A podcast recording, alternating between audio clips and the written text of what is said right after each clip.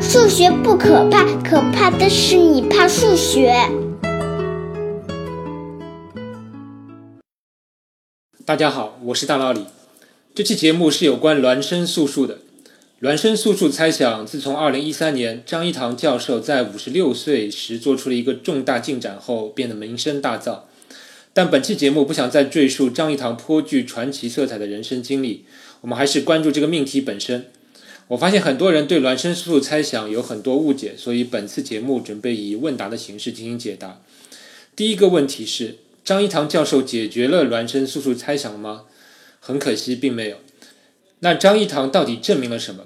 他其实证明了这样一个结论：存在无穷多对素数，它们的间隔小于七千万。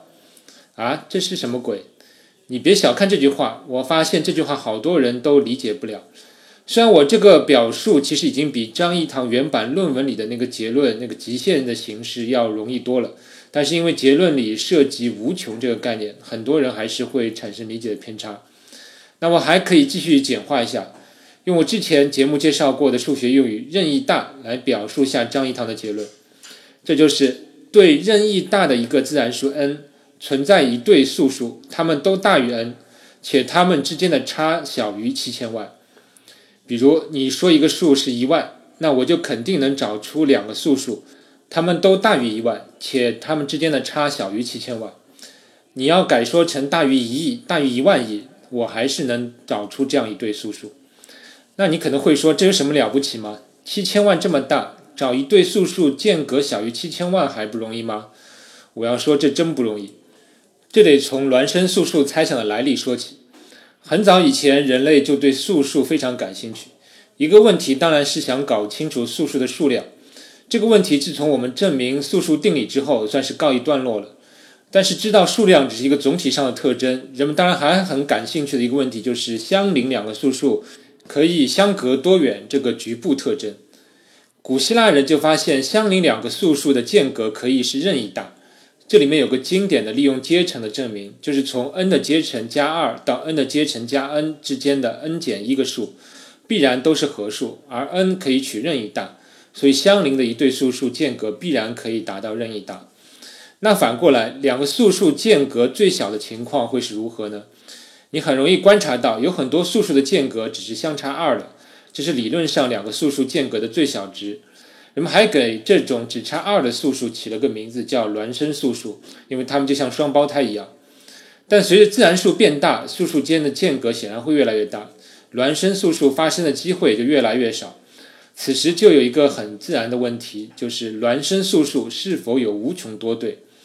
这个猜想大概几千年前人们认识到素数的存在时就有人提出过，以至于都没有留下具体是谁提出来的。而且，也许有的听众朋友在上小学时学到质数的概念的时候，就想到过这个问题。但这个问题的概念虽然如此简单，但经历千年仍然无法解决。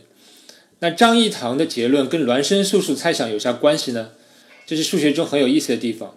我们在学校中遇到的数学证明题，一般只有证出来或者证不出来两种情况。但对很难的数学猜想，我们虽然证不出来，但是我们可以尝试去接近它。证明一些比目标命题弱一点的结论。那什么叫命题的强与弱？简单来说，如果 A 命题成立，可以推出 B 命题；而 B 命题成立，不能推出 A 命题，则就称为 A 命题要比 B 命题强，B 命题比 A 命题弱。比如，从三角形的余弦定理可以推出勾股定理，但是从勾股定理推不出余弦定理，所以我们可以说余弦定理要比勾股定理强。证明比较强的命题肯定要比证明弱的命题更难一点，因为你证明强的命题就等于证明了弱的命题。人们发现证明孪生素数猜想太难了，所以我们考虑可以暂时证明比孪生素数弱一点的命题，也就是可以从孪生素数猜想推出的命题。那孪生素数猜想难在要求两个素数相差只有二，那么我们把这个差距放宽点呢？比如有没有无穷多对相差四以内的素数？相差一百或者一千以内的素数，因为素数的间隔虽然越来越大，但既然有无穷多的素数，你似乎感觉总应该有个上限，使得存在无穷多对距离在这个上限以内的素数。而且我们知道有个质数定理，它告诉我们一个数字 n 为素数的概率大概是 n 的自然对数的倒数。那么孪生素数出现的概率似乎就应该是 n 的自然对数的倒数的平方。哈代和里特伍德还给出过一个更精确的估计式，大概就是1.2乘以上面这个数，而实际上的统计结果也很符合这个估计。但问题是，以上这种估计只能作为启发性的思考，完全不能用来证明孪生素数猜想本身。不管你相不相信，在张一堂的成果之前，人们还不知道是否有一个上限，使得存在无穷多对素数间隔小于那个上限。也就是存在这种可能，无论你给了多大的数字，比如一亿，到了某个自然数之后，就再也没有间距小于一亿的素数对了。听上去这完全不可思议，但是在张一堂的证明之前，人们连这种可能性都没有排除。所以你就知道张一堂教授的成果的重要性了。它是一个从无限到一个有限值的一次飞跃。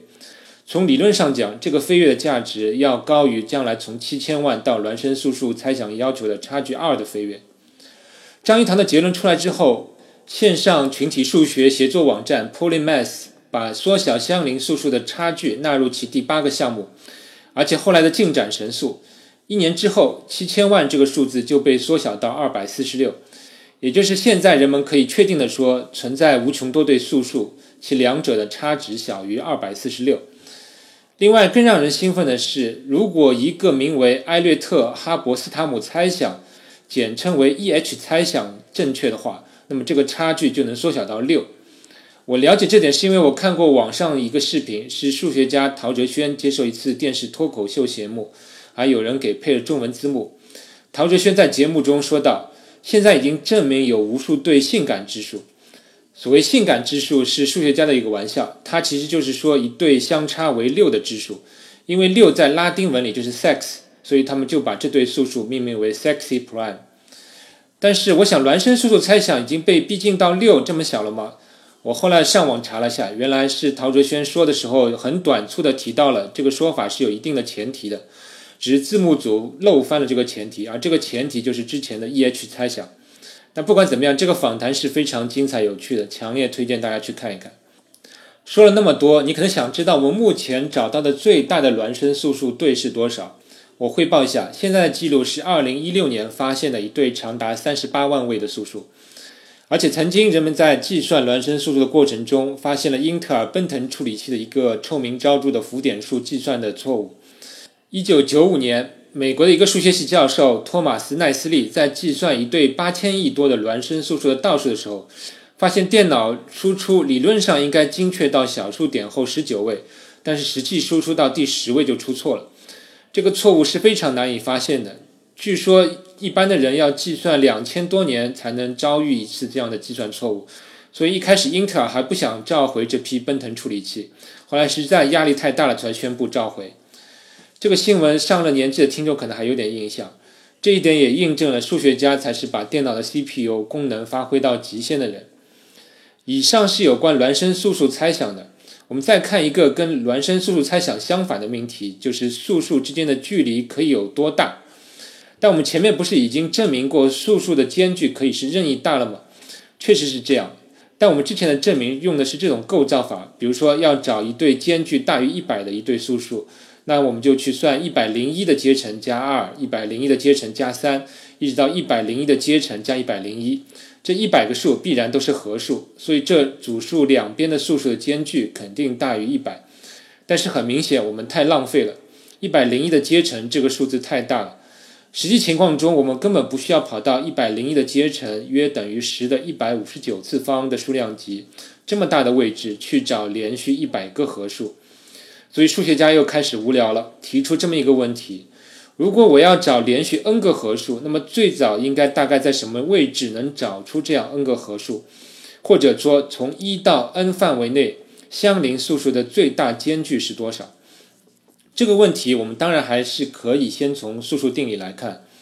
素数定理告诉我们，一到 n 之间大约有 n 除以 n 的自然对数个素数。如果这些素数的间距是相等的，那么相邻两个素数的间距至少也有 n 的自然对数这么大。这样我们知道，大概在 e 的一百次方约等于十的四十三次方数量级之内，必有连续一百个合数。这比之前的一百零一的阶乘要好多了。这是素数定理告诉我们出现连续一百个合数位置的一个可能的上限，但实际情况肯定远小于这个上限。一九三八年，苏格兰数学家罗伯特·拉金搞出了一个神奇的、有很多自然对数 log 的公式，就是对足够大的 x 一到 x 之间的素数最大间距为三分之一乘以 log x 乘以 log log x 乘以 log log log log x 除以 log log log x 的平方。这个公式中的 log 如此之多，以至于在数论研究圈里有一个著名的笑话，就是一个正在溺水的数论学家会说：“我要 log log log 了。”因为 log 在英文里就是木桩的意思。阿尔德什也曾经对谁能够彻底解决素数最大间距这个问题提出过悬赏，虽然他多数时候的悬赏只有二十五到一百美元，但是他对这个问题的悬赏达到了一万美元，足见他对这个问题的重视以及他认为的这个问题的难度。这个问题的最新进展是二零一四年陶哲轩与其他一些研究者一起做出的。他们把上面这个拉金公式里的三分之一改进成一个随 x 增长的函数，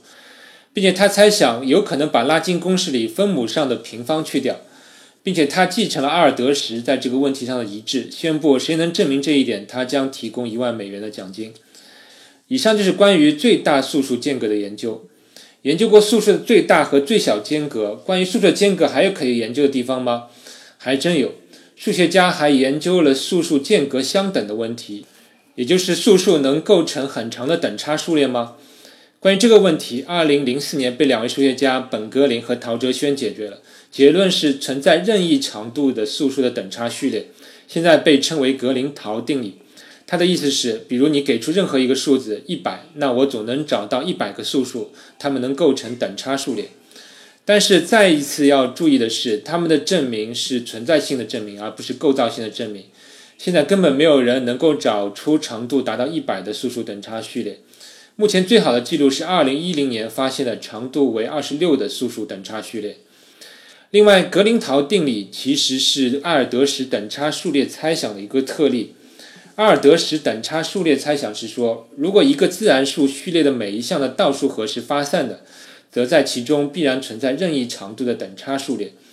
而欧拉就证明过素数的倒数和是发散的，所以格林陶定理的成立就不奇怪了。而还有人证明过孪生素数的倒数和是收敛的，这是挪威数学家维果布朗在一九一九年证明的，而这个和被称为布朗常数，约为一点九。这个结论其实一点也不意外，因为孪生素数看上去就非常少，但可惜这个收敛结论并不能推出只有有限多的孪生素数。另外，既然孪生素数的倒数和是收敛的，那么根据阿尔德什等差数列猜想，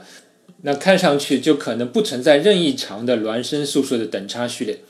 但大脑里特地跑了个电脑程序，对前十万对孪生素数进行检查，发现最长的等差序列达到了八。虽然看上去并不太长，但是既然可能有无数对孪生素数，它们的分布也足够随机，那么应该没有什么事情会阻止孪生素数出现等差序列。所以大脑里还是大胆的猜测存在任意长度的孪生素数的等差数列。虽然这个问题可能要比孪生素数猜想本身还要困难请注意这只是大脑里的猜想，我猜错了你也别怪我。最后，我发现孪生素数猜想是中国数学民科爱好者的重灾区。网上关于证明或者推翻孪生素数猜想的证明太多了。我这里再次痛心疾首的呼吁，请各位业余爱好者远离任何命题的标题中含有“素数”二字的猜想。你可以提出各种关于素数的猜想，比如像大脑里前面那样，但是不要试图去证明已经存在了几十年的有关任何素数的猜想。这不是你能干的活，这是我的逆耳忠言。但是你听我一席话，可以节省你生命中非常多的时间。然后从本期开始，我将不定期的增加一个听众问答环节，因为我不时看到有人在公众号或者喜马拉雅上向我提问，我就直接在节目里用语音回复了。本次是一个听众问我这样一个问题：我有一个小的数学发现，我应该如何发表？我觉得你首要的问题是要检验一下你的发现到底是不是一个新的发现。我知道很多业余爱好者因为阅读范围的问题，往往不知道自己研究的东西是不是最新的，或者是与之前人重复的。所以我建议你的首要的第一步还是先上网查验一下，检查一下自己的发现到底是不是最新的，特别是要看一下英文的网页和论文。如果你英文水平不够，那你最好找一个身边的数学专业的本科生帮你看一下你的那个发现。这一步的好处是一个数学系的本科生至少可以检验你的证明中是否有明显的错误，是不是符合一个数学证明的基本规范。如果你的发现能过了这道过滤的话，那太好了。那么你可以尝试把你的一些发现摘要发表在一些网站上，这足够证明你是首先发现者了。国内比较好的网站的话，我想到的就是知乎。同时，你可以尝试把你的发现写成论文的格式，发表在一些论文网站上。我相信，如果你的发现真的有价值的话，是不会被埋没的。当然，如果你信得过我，你也可以把你的发现发给我。我虽然不是数学系的，但是我帮你检查一下你的发现是否重复或者是否符合基本的规范，还是没有问题的。好了，今天的节目就到这里，那我们下期再见。